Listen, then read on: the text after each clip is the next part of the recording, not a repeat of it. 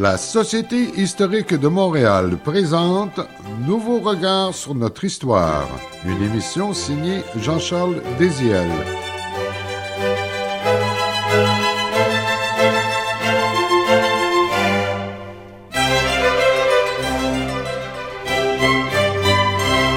Madame, Monsieur, bonjour et bienvenue à ce rendez-vous hebdomadaire avec notre histoire et nos racines sur les ondes de Radio VM. Au microphone, Éric Lebel. Aujourd'hui, nous vous présentons deux sujets. Tout d'abord, un entretien de Laurier Lacroix avec Michel Lessard, historien de l'art québécois, grand collectionneur et auteur de la nouvelle encyclopédie des antiquités du Québec. Puis en seconde partie, quelques considérations sur le projet d'anthologie de la musique historique du Québec toutes ces musiques que nous avons mises sur disque, on est rendu à sept disques dans l'anthologie. Il va en avoir plus que ça. Hein. C'est d'après des manuscrits que j'ai trouvés dans nos archives québécoises. Alors c'est très vrai, là. C'est vraiment notre histoire en musique.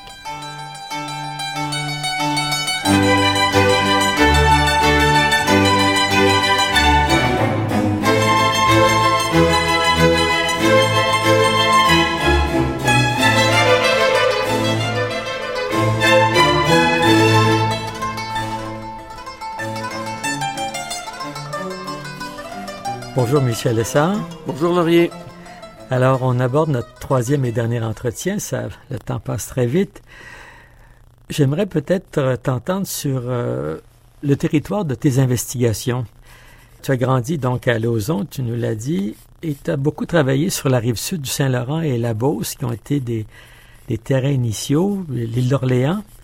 Comment est-ce que, pourrait-on dire, cette région-là s'était posée comme un, un cadre de référence pour circonscrire le Québec, même si tu fais référence parfois à d'autres régions, on sent que tu as senti là comme l'âme du Québec. En fait, c'est quelque chose qui t'a grandement nourri. Et comment es-tu arrivé à penser ou à définir que la culture que tu trouvais là, on pouvait l'appliquer ailleurs au Québec? Il y a des raisons. Euh, D'abord, question de géographie. C'est mon environnement, c'est mon pays, c'est la zone où j'ai vécu. Mes parents sont beaucerons. J'ai vécu toute ma vie à Lauson-Lévis, sur le bord du fleuve. Le fleuve a toujours été dans ma ligne. Des comtés de Bellechasse, des comtés de Lillette, Kamouraska. C'était des lieux où mon père nous amenait en promenade quand j'étais jeune. On a toujours été fascinés aussi par la côte de Beaupré, Charlevoix, Port-Neuf, etc. Et c'est mon milieu, si on veut, culturel, par les réseaux de télévision puis de radio, puis etc. Pour la météo, etc. Donc, je suis au départ, bon, limité à ça, influencé par ça. Mais euh, il y a aussi des raisons d'ordre euh, économique, parce que le Québec est un pays très vaste. J'ai jamais eu d'argent pour faire mes livres, je les ai fait tout seul. Les encyclopédies, je dormais dans ma voiture, j'avais dans ma salle de bain une salle de développement photographique noir et blanc, etc. Ça n'a pas toujours été rose comme travail. C'est coûteux de se promener sur le terrain. Je faisais beaucoup mes images moi-même pour les premiers livres, parce qu'un photographe, ça coûte 500 à 700 dollars par jour. Alors donc, euh, c'est des, paramètres qu'on jouait. Mais j'ai toujours voulu être national. J'ai toujours voulu être euh, des frontières de l'Ontario. En fait, pour moi, le Québec, ça inclut finalement la région du nord de l'Ontario, Kapuskasing, Cochrane, etc.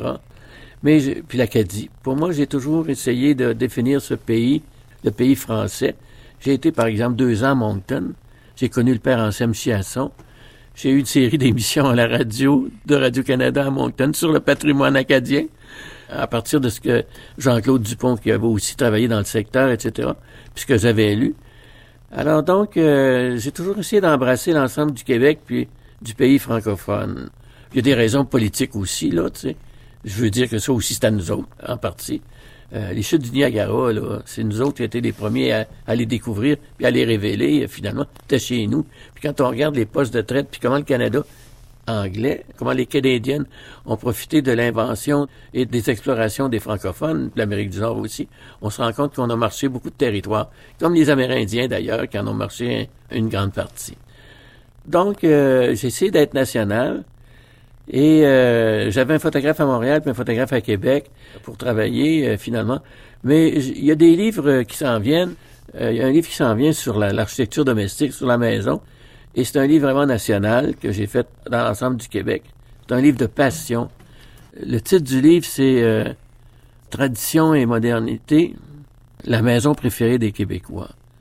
J'ai essayé d'examiner pour chaque génération, chaque période, qu'est-ce qu'on aimait à bâtir comme maison?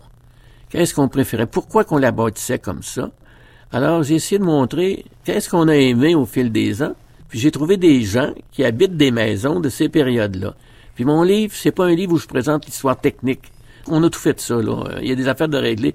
Finalement, pas besoin de revenir là-dessus. Mais ce que je veux, c'est un livre qui parle le langage du cœur. Je veux que les gens me parlent. Ils ont vécu dans cette maison. Pourquoi ils l'ont acheté? Comment ils ont évolué avec la maison? Ça a été quoi le défi de restauration? Quelles ont été les trouvailles, les, déceptions, le mariage des enfants, le pouce vert qu'on développe finalement, le domaine, parce que la plupart vont aussi conserver les bâtiments de ferme, ils vont mettre des clôtures, des barrières, etc. Ils vont avoir des chiens pour garder l'affaire, puis ils vont construire un four à pain, puis etc. Alors, on a le syndrome du domaine au Québec, ça va arriver. Moi, j'ai un domaine, j'ai acheté trois érablières dans Bellechasse, j'ai construit une maison très moderne en 75, mais il y a plein de monde qui vont faire ça avec des maisons traditionnelles. Et le patrimoine, c'est pas le gouvernement qui l'a sauvé, en tout cas, je pense que le patrimoine populaire, c'est le petit monde qui a acheté des 5 gallons de décapants, puis etc., puis qui ont fait faire des fenêtres, euh, comme il y en avait trouvé une d'origine au grenier, puis des volets, puis etc. Alors, euh, finalement, j'essaye, dans ce livre-là, d'être très cordial. Je vais chercher la passion. Et euh, beaucoup de gens vont se retrouver, finalement, à travers ma lecture. Et j'examine pas que des maisons avec euh, un toit pentu, puis, un toit en accent circonflexe, puis des maisons à toit mansarde, etc. J'examine des maisons jusqu'au bungalow. J'ai toujours pensé que le bungalow de mon père, allait devenir un monument national. Parce que quand il l'a construit en 53, il a fait venir un plan de Toronto, de Home Building of Canada à l'époque, c'était publié dans l'Action catholique. Et finalement, quand il a eu ses plans, il a mis, son crayon, puis il a fait des modifications. Et puis, euh, il l'a mis à sa main. Mais mon père voulait que son bungalow soit éternel. Il était dans le schéma Beaucheron d'une maison qu'on lègue. Donc, il a construit une maison solide. Il a refusé que la maison soit en charpente claire. Il voulait qu'elle soit en pièce sur pièce. Il a été allé acheter son cèdre en bouffeté dans l'îlette avec les joints euh, colmatés. Il a voulu de la brique et de la pierre. Il a choisi la brique la plus dure du Québec à Scott Jonction à l'époque, une brique écorce, de la pierre de granit en avant avec des joints boudins, etc. Il a voulu qu'à l'intérieur de la maison, la maison ne soit pas en, gypse, en plaque de gypse. Il a voulu du vrai plâtre avec des vrais plâtriers qui sont venus faire du plâtre. Alors le mur de la maison, chez nous, c'est le mur d'une maison traditionnelle. Puis la structure est faite en bois, de 3 par 10 finalement, puis avec des grandes lisses en dessous de la maison que mon père a rapporté du chantier maritime, des lisses qui brûlent quand tu lances un bateau, mais tu peux les faire euh, dégager sur les quatre faces, puis ça devient des 10 par 10 ou des 12 par 12. Ça, c'est au fond la, grande armature du truc. Une de mes étudiantes, Danielle Pigeon, a fait un film sur le bungalow, un très bon film d'ailleurs, faut aller voir ça. Éloge du bungalow est le du film. Et finalement, elle est venue m'interviewer, elle est venue voir le, le bungalow de mon père. Et euh, je, lui disais ça, mais je lui ai pas dit dans le film. Mais j'ai toujours pensé de demander le classement parce que la maison que mon père a faite, c'est une maison éternelle. Puis après ça, dans l'époque des années 50, il y avait des gens qui passaient par les portes en 50-55. Il y avait des gens des pays du Maghreb avec des rouleaux de tapis d'Orient qui étaient sur leur voiture. Puis ils vendaient des, des tapis de Turquie.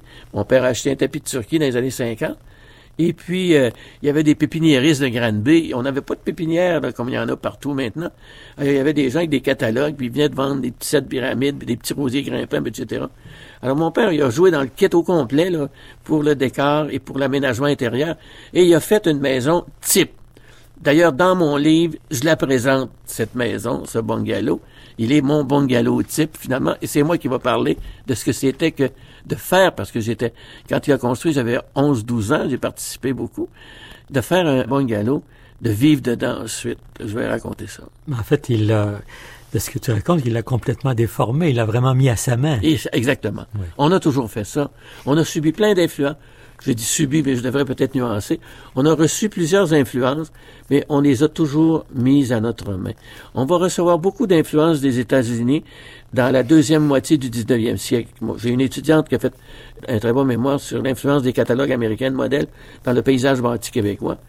Et euh, finalement, euh, on va aussi intervenir tout le temps pour mettre ces maisons-là à notre goût et à notre manière. Alphonse Desjardins à Lévis vivait dans une maison construite en 1880 et c'était une maison empruntée à un catalogue américain de modèles de maisons. Il y a eu plein de presbytères puis de maisons presbytères, même signés par des architectes, qui empruntaient à ces architectures-là, mais elles étaient toujours mises à notre goût et à notre manière par des matériaux, par des aménagements intérieurs, par un dégagement du sol, par toutes sortes de choses. La cadence climatique des hivers et des étés. Finalement, on ne peut pas sortir de la maison. Tu y étais il y a 50 ans et tu y es toujours. Oui, euh, je m'intéresse beaucoup à la maison. C'est le cœur. Ça, ça, va être probablement le dernier grand ouvrage important que je fais finalement. Avec celui sur les comptes. Avec celui sur le compte et la légende.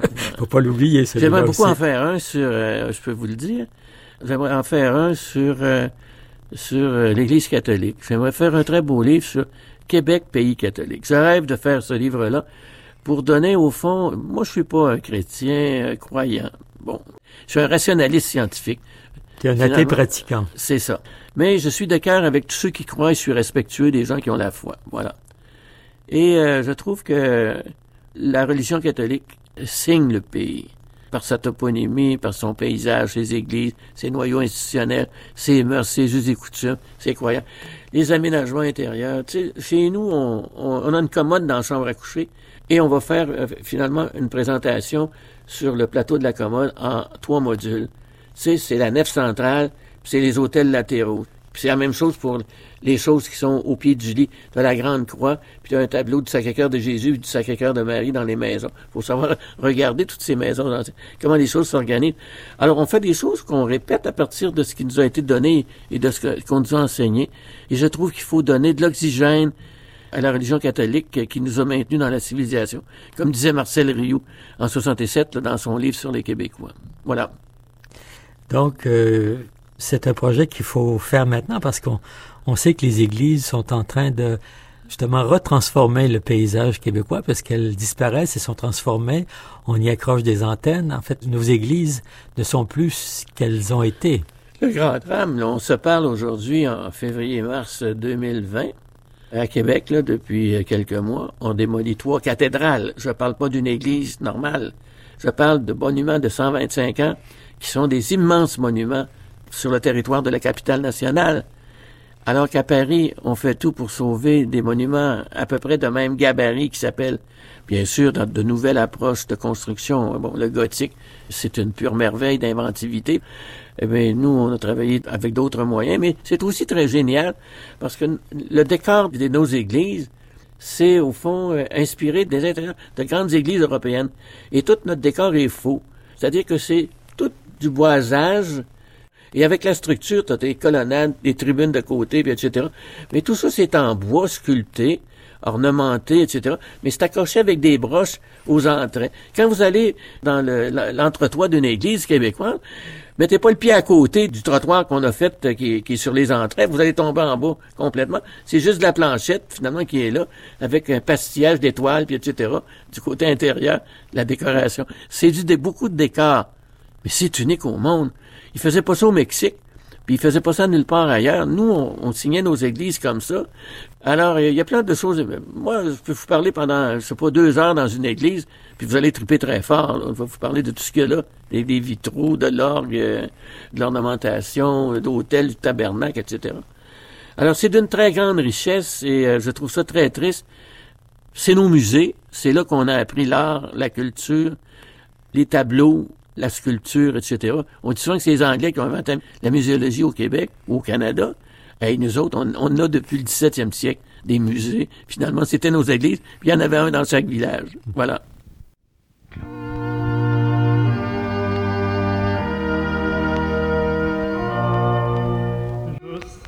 Une église au fond dont le se mire dans l'eau.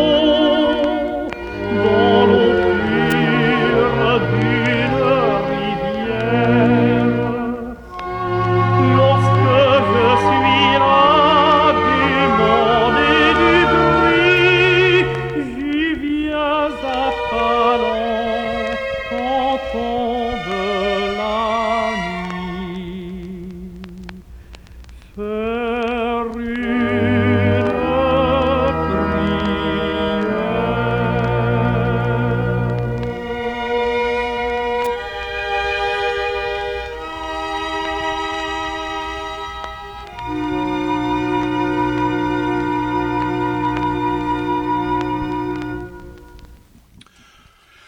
Rappelons que notre invité Michel Lessard a reçu en 1996 le prix Gérard Morissette, la plus haute distinction décernée par le gouvernement du Québec dans le domaine du patrimoine. Il est maintenant retraité et résident de Lévis en banlieue de Québec. Un colloque portant son nom et dont le thème était la culture populaire avait lieu le 27 février dernier. Il s'entretient avec Laurier Lacroix. Mais euh, puisqu'on est sur ce chantier-là, j'aimerais peut-être qu'on va tranquillement vers la, fin de cette série de rencontres. Parce que depuis, euh, je dirais depuis une vingtaine d'années, tu as mis ta connaissance de l'histoire, du patrimoine, de la culture matérielle au service justement de la restauration et de sa défense. Et donc, tu interviens beaucoup publiquement pour prendre position sur euh, l'aménagement des espaces, sur l'architecture, sur les cimetières, en fait tout ce qui est en train de s'étioler, de disparaître de notre paysage. Donc c'est un cette passion que tu as pour euh, l'histoire, le passé, le patrimoine t'amène justement à vouloir le défendre, à prendre position pour lui. C'est une condition essentielle finalement. Ben, je fais partie d'un groupe qui a été fondé il y a plus de 35 ans à Lévis, mais qui rayonne dans toute la région de Québec, puis je dirais dans tous les comtés périphériques de la capitale, euh, qui s'appelle le GIRAM, le groupe d'initiative et de recherche appliquée au milieu. C'est un organisme qui est né des cégeps, qui a été fondé entre autres par Gaston Cadrin, qui est un géographe environnementaliste, un des premiers euh, sortis de la maîtrise en environnement du CAM à Montréal, mon université. Et euh, finalement, on est des scientifiques, des avocats, des géographes, des sociologues, des politologues qui composons cet organisme-là. On est euh, peut-être une soixantaine, soixante-quinze, puis il y a un exécutif très actif, et on aimerait beaucoup, j'aurais beaucoup aimé dans ma vie que dans chaque cégep du Québec, on crée un GIRAM, un groupe d'initiative et de recherche appliquée au milieu. Depuis 35 ans, on a euh, examiné à peu près 150, 160 dossiers et on a fait des recommandations. On examine un dossier suivant une approche d'urbanisme, on a des urbanistes, on a des architectes qui travaillent avec nous autres, et on essaie de corriger ou de redresser ou de critiquer des projets qui arrivent finalement. Et on fait toujours des recommandations. On fait pas juste critiquer, mais on fait des propositions pour redresser la situation. On est très écouté dans la région de Québec. Alors moi, j'ai été très actif au sein du GIRAM pour sauver des églises, des couvents, des maisons, des ensembles, des, des, éléments industriels, etc., mais aussi beaucoup des paysages. On est en train de saccager la capitale. On est en train, le port de Québec veut, développer finalement une zone pour accueillir dans l'été 750 000 containers. À Limoilou, deux sorties, une sortie ferroviaire et une sortie routière. Vous imaginez ce que ça va donner on est à un kilomètre du centre-ville du vieux Québec, du noyau de Québec. Alors c'est toute l'industrialisation qui est en train, comme de la graine, de prendre finalement les berges. Et là, on est entre Québec et l'île d'Orléans. Alors c'est une tragédie ce qu'on est en train de faire. Ça, c'est la reine d'Angleterre qui nous fait ça. Et elle fait la même chose du côté ouest avec la zone de l'Anse au Foulon, en surindustrialisant un secteur finalement émouvant. On est à la limite des plaines d'Abraham. On est le lieu où euh, Wolf est débarqué, comme si on voulait le gommer, euh, finalement, ce lieu-là. Alors, on est en train... Et on est sur le boulevard Champlain. On vient d'investir 300 millions pour faire la promenade, mais tu arrives à un moment donné à cet abcès qui s'appelle le port de Québec, qui vient de gâcher la voie royale pour rentrer dans le vieux Québec, qui est le, le boulevard Champlain. Alors, il y a plein d'aberrations. Il y a des choses qui sont inacceptables, finalement. Et personne ne parle, parce que les urbanistes, les architectes, ils ont besoin de contrats. Et quand tu critiques, le maire Labaume ou n'importe qui qui est en place, t'es barré. Ça se tient, ce monde-là, finalement. La presse les soutient, ces gens-là, et tu ne peux pas avancer. Il y a juste les enseignants qui jouissent d'une grande liberté d'expression, mais qui sont tous aussi des gens dont la sécurité financière est protégée, finalement, qui sont capables de dire les choses. Et les gens qui composent notre GIRAM, le groupe d'initiative, ce sont tous des esprits libres et des gens extrêmement... Il y a même un membre du conseil exécutif du gouvernement du... Il a passé sa vie, c'est un politologue, comme conseiller particulier du, premier ministre du gouvernement du Québec. Bon. Alors, il n'y a, a, pas de deux de pique là-dedans. C'est tous des gens très articulés, finalement. Et j'en fais partie, je suis très heureux, j'apporte ma contribution et on essaie de changer les choses. Et je peux vous dire que nous avons fait changer. Il y a 15 jours, trois semaines, il y a eu un jugement de la protection du territoire agricole. Il y a un groupe qui voulait développer un, immense projet de camping à la pointe d'Argentenay de l'île d'Orléans. C'était le projet Utopia, qui était mené par l'ancien président de la CEPAC, des parcs du Québec, qui était maintenant le vendeur. Il a quitté les parcs. il était le vendeur, mais du temps qu'il était au parc, il a acheté beaucoup de choses d'Utopia, finalement, pour les installer parc. Alors, il voulait implanter une chose comme celle-là. Été un tollé à l'île d'Orléans. Les gens se sont levés puis ont dit non. Nous, on a apporté notre expertise, on a soutenu devant la Commission de protection du territoire agricole que c'était tout à fait en contradiction avec la protection du territoire agricole. Et on a eu le jugement la semaine passée, comme quoi c'était refusé le projet. Alors on rencontrait une multinationale européenne, et c'est comme ça tout le temps. Les gens n'osent pas rencontrer ces gens-là. Ils sont très puissants. Le fédéral est très puissant dans la région de Québec. Il veut contrôler l'image de la capitale, finalement, avec des institutions, avec toutes sortes d'organismes. Enfin, je ne veux pas m'étendre là-dessus, mais euh, je me suis étendu souvent dans des dossiers, puis euh, je m'étends souvent dans des conférences de presse pour dire des choses à, nos concitoyens. Mhm. Voilà. Donc, dans cette évolution du Québec que tu réussis à interpréter, euh, donc à, comprendre les, les rouages, je voir comment il y a quelque chose d'organique qui s'était développé. Là, on, serait devant un point de rupture finalement par rapport à, ces valeurs-là, à ces traditions-là par euh, justement l'aménagement du territoire, les, valeurs qui les portent. Est-ce que tu pourrais faire un, un, livre sur la maison québécoise qui inclurait les tours de Griffintown ou euh, les développements? Je, je, ne suis pas contre euh, le développement urbain et l'arrivée de la modernité, mais je pense qu'on doit toujours garder des traces de notre héritage et des traces de sens. Et je pense qu'on doit de plus en plus penser à la conservation des milieux naturels la planète finalement est presque en train d'entrer en agonie si on, écoute euh, les scientifiques. Je trouve qu'on est extrêmement lent à intervenir par rapport à des réalités qui vont nous rentrer dedans bientôt au Québec. Hein? Ce qu'on voit en Europe, là, la France, la côte ouest des États-Unis, les îles du Pacifique, etc. On va vivre ça bientôt, nous autres, dans nos étés, des ouragans, puis des vents avec des vélocités de 125, 150, 200 km à l'heure. Faut pas vous en faire. Ça fait partie des prévisions des scientifiques. Voilà. Et je trouve qu'on est extrêmement lent. Et surtout la protection des paysages. Un des grands plaisirs de la vie, c'est la contemplation de la nature. La semaine dernière, on s'est présenté à l'hôtel de ville de Lévis pour combattre un projet de centre ludique à côté des chutes de la Chaudière qui sont plus hautes que les chutes du Niagara. Ce sont des chutes majestueuses. Mais là, il y a un petit promoteur qui a réussi à conquérir l'hôtel de ville qui veut changer le schéma d'aménagement de la ville. Normalement, un schéma d'aménagement, c'est bloqué. Là, l'hôtel de ville utilise toutes sortes de subterfuges pour essayer de faire passer ce changement-là. Alors, on s'est présenté à l'hôtel de ville pour défendre les chutes qui ont 250 millions d'années, qui ont déjà été entamées sérieusement par une petite centrale inutile il y a déjà plusieurs années. Et finalement, la presse nous a suivis. Alors, euh, finalement, je pense que les gens sont maintenant très sensibilisés à partir de l'intervention que le GRM a faite dans le cas de la protection des chutes de la chaudière. Donc encore du, du travail. Tout le temps. Jamais on va arrêter là-dessus. Et pour nous, lecteurs, deux livres qui sont promis, là, il faut les lire. Maintenant, celui sur la maison et celui sur les comptes. Ceux qui s'en viennent. Il faut les, les, livrer.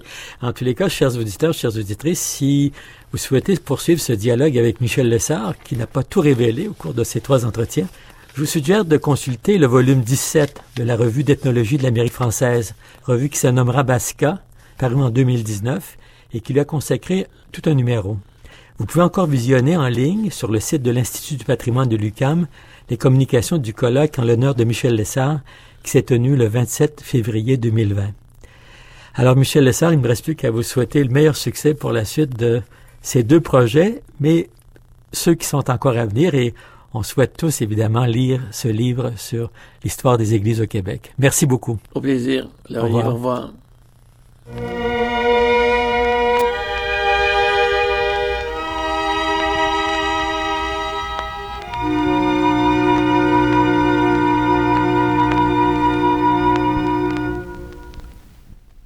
Vous écoutez Nouveau Regard sur notre histoire à l'antenne de Radio Ville-Marie. Au microphone, Éric Bouchard. Portons maintenant notre regard sur le domaine musical avec Jocelyne Delage, qui s'entretient avec Louise Courville, directrice fondatrice de l'ensemble Nouvelle-France, au sujet de l'anthologie de la musique historique du Québec. Alors, Madame Courville, je vais vous dire que j'ai adoré votre conférence-concert à la Grande Bibliothèque. La musique était extraordinaire, mais les illustrations aussi. Et puis tout ce que vous avez dit sur l'histoire, pas juste la musique, mais tout ce qui entourait, c'était merveilleux. C'était vraiment la première fois que j'entendais ça. Ah ben j'en suis bien contente. Écoutez, c'est notre travail depuis nombre d'années. Il s'agit de faire le lien entre l'histoire du Québec et les musiques historiques du Québec, c'est-à-dire vraiment les musiques qui sous-tendent notre propre histoire collective. Ben, c'était super, c'était très réussi. Puis tout le monde a adoré ça. Hein. Les gens étaient vraiment contents. Tant mieux. Là, ben, qu'est-ce qui vous a amené à faire ça? Vous, vous avez étudié un instrument? Écoutez, moi, j'ai fait les conservatoires de Québec et de Montréal. Alors, je suis venue étudier à Montréal au début, dans mon, dans mon, jeune temps. Et à la fin de mes études, j'ai fait des études postgraduées en France. En musique en ancienne, à Paris surtout. Oui. En musique ancienne, en musicologie, en organologie. Et à mon retour, après trois ans d'études euh, là-bas, je me posais la question, mais c'est incroyable, ici au Québec, on n'a pas d'histoire musicale. On a des reels, des sept carrés. On était à la fin des années 70. hein. Oui. On a des reels et des sept carrés que tout le monde connaît, mais ça, c'est pas de tradition française. Et puis, évidemment, on a, on a nos jolis folklores, euh, ce qui est bien beau. Mais est-ce qu'on n'aurait pas autre chose par hasard? Alors, je me suis mis à fouiller, à fouiller dans nos lieux d'archives. Alors, les dépôts d'archives qui sont, évidemment, les communautés religieuses. Ici à Montréal, les Sulpiciens, c'est- c'est une des communautés religieuses où je vais faire des fouilles. Mais également, ce qui était la grande bibliothèque à l'époque, je me souviens de l'annexe fauteux, où j'allais faire des fouilles dans des boîtes de carton. Oui. Alors, c'était pas classé du tout, hein. Souvent dans des vieux greniers. Euh, Oui. Donc, ça, vous avez beaucoup de, si vous voulez, là, je dirais de grâce, comme disaient les bonnes sœurs. Ah, comme, comme disaient les sœurs religieuses, oui. Oui, c'est ça. D'ailleurs, elles m'ont tellement bien reçue chaque fois que j'allais pour faire des fouilles chez elles. Elles ont été les gardiennes de Oui, notre c'est patrimoine. Mais quelle Oui, c'est religieuse plus précisément? Je pense à Québec aux Ursulines et aux Oui. Augustines. Puis à Montréal. Puis à Montréal, aux Dames de la Congrégation. Oui. Les Sœurs Grises, je suis allée voir les Sœurs Grises également. Également les Sulpiciens. Ça, c'est parmi les communautés religieuses les plus anciennes. J'ai eu des déceptions quand je suis allée euh, à l'Hôtel Dieu de Montréal. Ah oui, pourquoi? les Il y avait- hospitalières venaient de faire le ménage. Oh non. Ça, c'est Ah oui, terrible. hein. c'est terrible. Mais Ben tout oui. n'est pas terminé. En fait, les, les fouilles ne sont pas terminées. Parce que les sœurs de Sainte-Anne, qui ont enseigné beaucoup la musique au 19e siècle, 20e siècle, alors ben, je dois, faut que j'aille les visiter. Là. Ah oui, puis peut-être qu'eux autres, ils ont tout gardé parce que c'est immense aussi. Exactement, exactement. Parce que les sœurs de la congrégation, ils ont vendu leur couvent. Moi, j'ai étudié à. Marguerite Bourgeois. Là, c'est devenu euh, une école anglaise. Puis euh, ce qui s'appelait la maison mère aussi, c'est un cégep anglais, etc. là. Et il reste, toujours, sur- il reste toujours le musée de Marguerite Bourgeois? En tout cas, j'espère que chez les sœurs de Sainte-Anne, vous allez trouver ce que vous cherchez. Mais donc, vous avez fait des études en musique, mais vous avez étudié quel instrument? Ben, j'étais, au départ, j'étais flûtiste. Oui, Ensuite, j'ai étudié le chant. oui, Et la manière de chanter et de jouer les instruments anciens, ça me fascinait. oui. Parce que pour l'ensemble Nouvelle-France, que j'ai fondé un peu plus tard, il s'agissait vraiment de faire revivre ces musiques du 17e, 18e, 19e siècle, mais avec les bons instruments, les instruments de l'époque et la manière de jouer et de chanter de l'époque aussi, autant que possible. Oui. Alors là, vous cumulez tout ça. Vous êtes musicologue, vous êtes interprète, vous chantez très bien, vous jouez des instruments dont vous avez joué à cette conférence-concert. Là, moi, j'étais épatée. Puis le groupe Nouvelle-France, quand est-ce que vous avez fondé ça? J'ai fondé à Montréal le Trio Nouvelle-France en 1978 Oui. à la maison Tressler. Ah oui. Oui, à l'ouest de Montréal. C'était à Noël. C'était une fête de Noël. Et là, on m'a demandé de faire de la musique ancienne du Québec. C'était la première fois qu'on me, me demandait une telle chose. Alors, je me suis bien préparée et puis j'ai eu un tel succès dès le départ parce qu'il y avait une soif, hein. il y avait un besoin, il, y avait, il y avait vraiment un besoin d'identification à la fin des années 70. Et puis, euh, ça, s'est appelé tout d'abord le Trio Nouvelle-France. Et là, on était choisi pour faire une vaste tournée des jeunesses musicales à travers le Québec et même un peu en Ontario, au Nouveau-Brunswick. Je pense qu'on avait fait près de 80 concerts. Et nos salles étaient pleines, continuellement pleines. Les salles étaient pleines et c'était merveilleux. Et les gens étaient surpris d'entendre leur histoire racontée en musique. Oui. Parce que dès cette époque-là, je parlais beaucoup sur la scène. J'expliquais, je racontais notre histoire avec les exemples musicaux. Ça me paraissait fondamental. Mais à cette époque-là, on ne parlait pas en concert. On ne disait rien. On jouait, on chantait, mais on ne parlait pas. Alors, j'innovais en quelque sorte. Ça dérangeait un peu. Il y a des gens qui disaient, mais elle parle bien trop, elle parle trop sur la scène. mais j'avais quelque chose à raconter qui était fondamental. Il fallait faire le lien entre notre histoire et nos musiques anciennes. Oui. Il fallait donc l'expliquer. Oui, oui. Il y avait Wilfrid Pelletier qui faisait des matinées symphoniques pour les enfants, puis qui expliquait Qui aussi. expliquait. Oui, C'était bon, vraiment intéressant. d'accord. Mais pour les adultes, là, c'est une première, ce que vous avez fait, donc euh, c'est tout à fait extraordinaire. Alors, euh, bon, là, vous avez, dans votre concert, euh, votre conférence-concert, vous aviez l'épopée mystique. Est-ce que vous pourriez nous donner un exemple de ce qui a été joué? Parce que c'était tellement... Oui, la période de que j'appelle de l'épopée mystique, en fait, c'est le début de la Nouvelle-France. Il ne faut pas oublier que le Québec a été fondé dans un grand élan mystique Oui, et que Montréal s'appelait Ville-Marie, n'est-ce pas? oui, oui, oui. Au tout début, enfin, on parle de 1600, les premiers chants composés ici. On parle de 1639, 1650, enfin, l'arrivée de Marie de l'Incarnation. Donc, cette femme extraordinaire, notre première grande mystique, première grande épistolière, première grande femme euh, qui savait tout faire finalement. Et elle savait aussi, elle connaissait aussi la musique et elle chantait, elle chantait des chants que son divin époux lui inspirait. Son divin époux Jésus, bien entendu. Ah oui, OK. Je me disais, elle était peut-être mariée avec un prêtre. Ben non, ça n'existait vraiment pas à Pas l'époque. dans ce temps-là. Oui, oui, alors elle dit ceci, je chantais à mon divin époux Jésus un cantique que son esprit me faisait produire, capable de fendre mon âme et mon cœur s'il ne m'eût soutenu à l'extrême. Ah, voyez la passion de cette oui, femme. oui, oui. Alors, les chants que j'ai retracés dans son monastère, en fait, je les ai retracés dans la voûte de pierre qu'elle a fait construire après 1650, après donc l'incendie de 1650. Oui. Elle a fait elle-même les plans d'architecte. Elle a dit, cette fois-ci, on va pas perdre notre trésor, on va faire une voûte de pierre. Et c'est là que je suis allée faire des fouilles, que j'ai retrouvé 120 chants sacrés, et dont plusieurs sont de son époque. Alors, est-ce qu'on on peut en entendre un de ces Oui. chants, lequel? Voici un de ces chants hautement inspirés, le motet à Sainte-Ursule. Bon, c'est parfait, ça.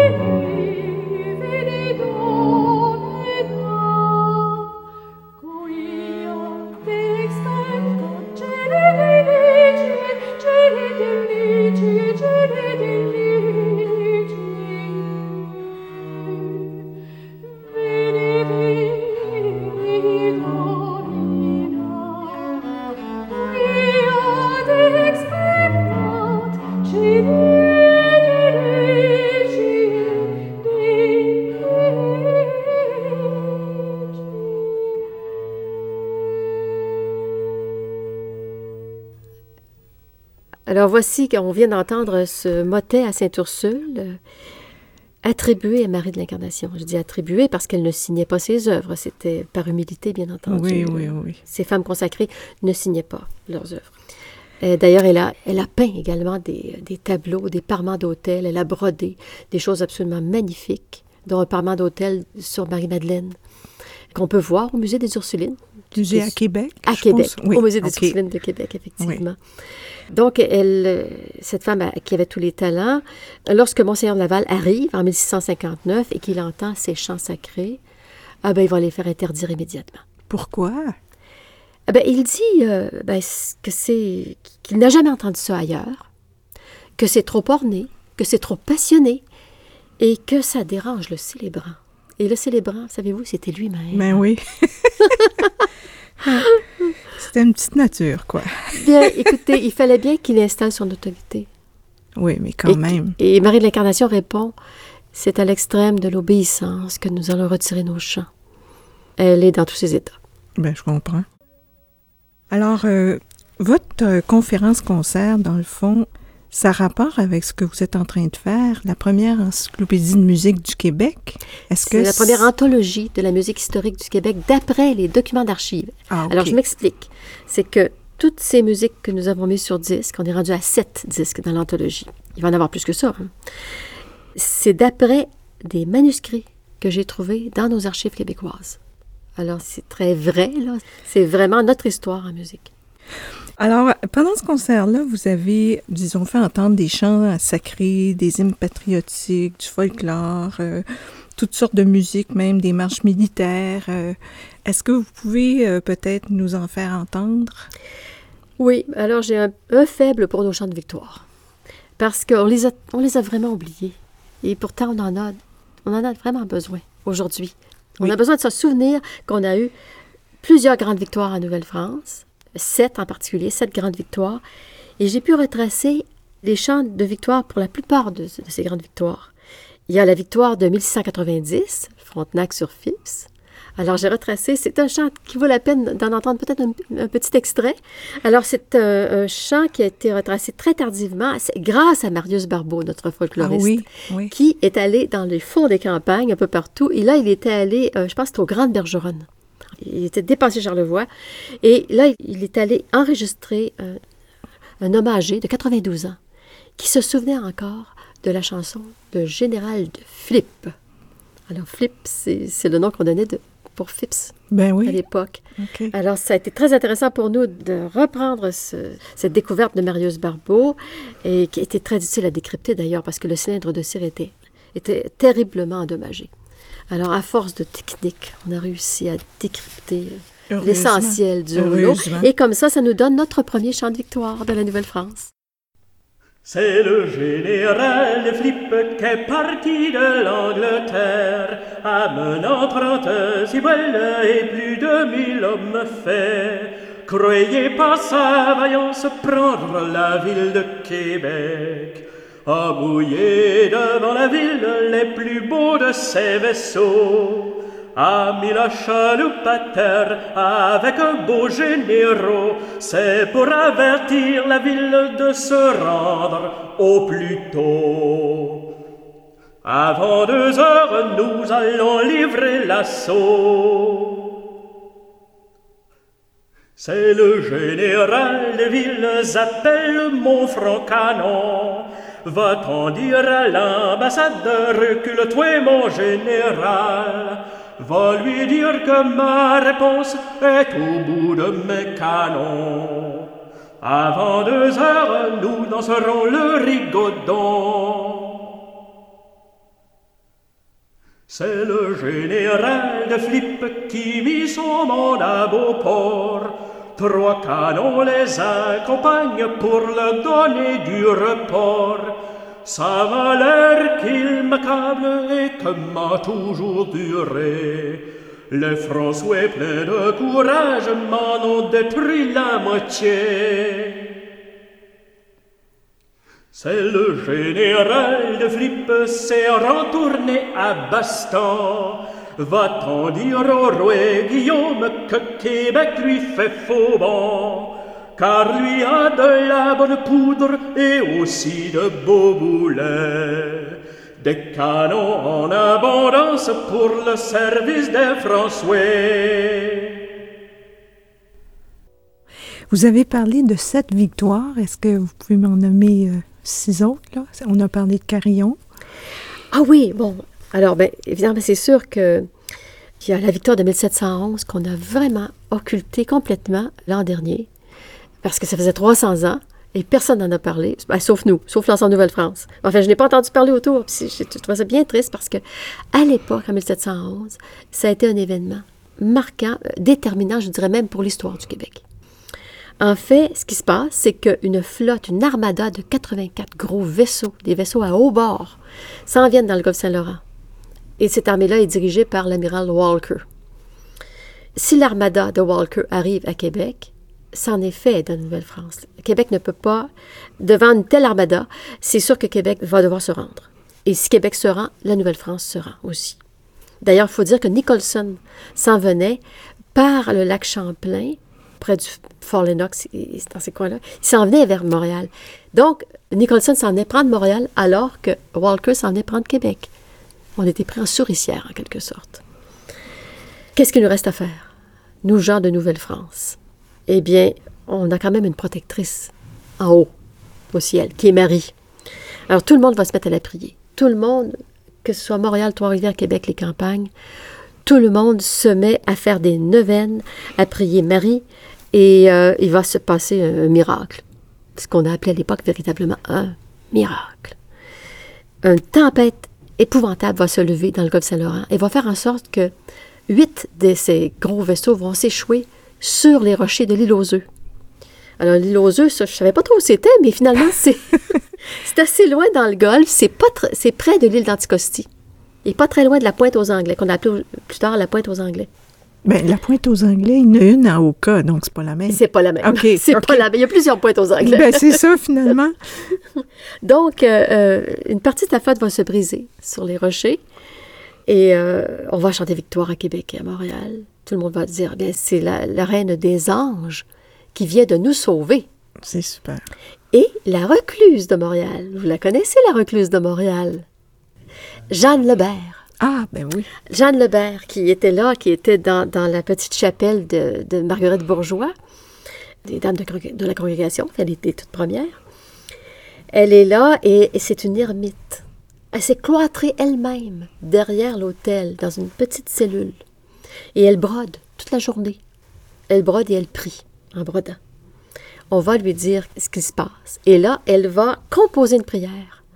Et c'est une, une prière à Marie, prière pour sauver la Nouvelle-France. Et cette prière va être utilisée par les combattants lorsqu'ils vont aller au-devant de Nicholson, ici à Montréal. C'est une prière qui vraiment mérite d'être connue aujourd'hui. Donc, comme je ne trouvais pas la musique, bien là, je me suis permise de la mettre en musique à la manière de l'époque, C'est bien. pour mieux la faire connaître. Alors, on va l'entendre. Si vous voulez. Oui. Oui, oui, d'accord.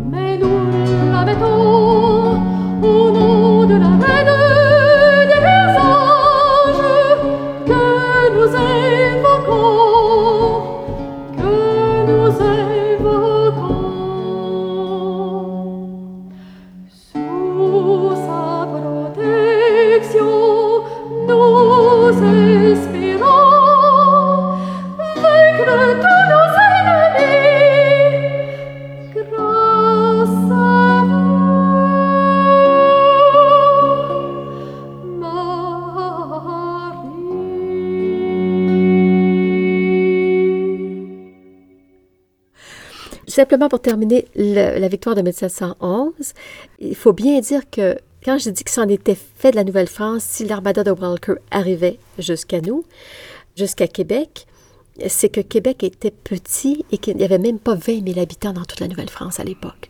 Et ça veut dire que si donc on passait au régime anglais à cette période-là, c'en était fait aussi du fait français ici, en Nouvelle-France et en Amérique, je dirais. Là, ensuite, euh, pendant votre concert, parce que ben, j'aimerais ça que vous me parliez des autres victoires, mais j'ai d'autres questions après. Alors, il y a d'autres victoires qui ont été importantes. Oui, oui. Alors, ben, c'est sûr qu'il y a eu- des victoires euh, le long du lac Ontario, à Oswego et à Niagara. Bon, Montcalm a rapporté plusieurs victoires. Mais avant que Montcalm arrive de France pour venir prendre euh, la défense de la Nouvelle-France, il y avait déjà eu une autre victoire au fort Duquesne. Aujourd'hui, c'est Pittsburgh. Mais tout ça, c'était la Nouvelle-France. Ben oui. hein, La Nouvelle-France était immense. Ça s'étendait jusqu'au golfe du Mexique, jusqu'en Louisiane. Ouais. Donc, euh, Pittsburgh, je n'étais qu'un fort, le fort du Ken. Et là, on a eu une victoire, une belle victoire en 1754 sur, imaginez, Washington. C'est- Washington a été défait ben, par, bien. par les soldats de la Nouvelle-France à cette époque-là. C'est bien de le rappeler, hein, parce Oui. que ou bien on le sait pas, ou bien on l'a oublié, malheureusement. Et les Américains s'en sont bien souvenus. Ils ont fait récemment une, une belle exposition itinérante qui s'appelle Clash of Empire. Et ils ont utilisé la musique de nos disques, particulièrement ce chant de victoire. Ah oui? Oui. Ils sont venus chercher vos disques. Oui, c'est ça, oui. Puis ils l'ont utilisé non seulement au musée de Pittsburgh, mais également au Smithsonian de Washington, où l'exposition était, était rendue. Puis ils ont mis des disques français. Ils ont mis des chants Ils ont, français. ils ont mis ce chant français chanté en vieux français. C'est ce qu'ils avaient de mieux à mettre, d'ailleurs. Oui, Parce oui, que c'est le chant de victoire pour la victoire de 1754. Elle s'appelle D'une nouvelle terre. C'est dans le disque Nativité en Nouvelle-France, le troisième de l'anthologie.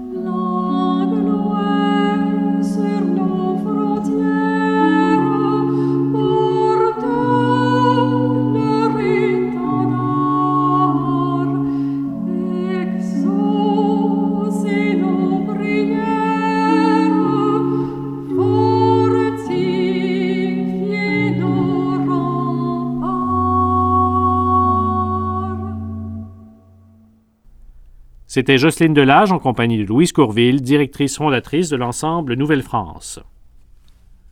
Ainsi s'achève cette émission. Réalisation Jean-Charles Désiel. Au microphone, Éric Bouchard qui vous remercie pour votre fidélité et votre écoute.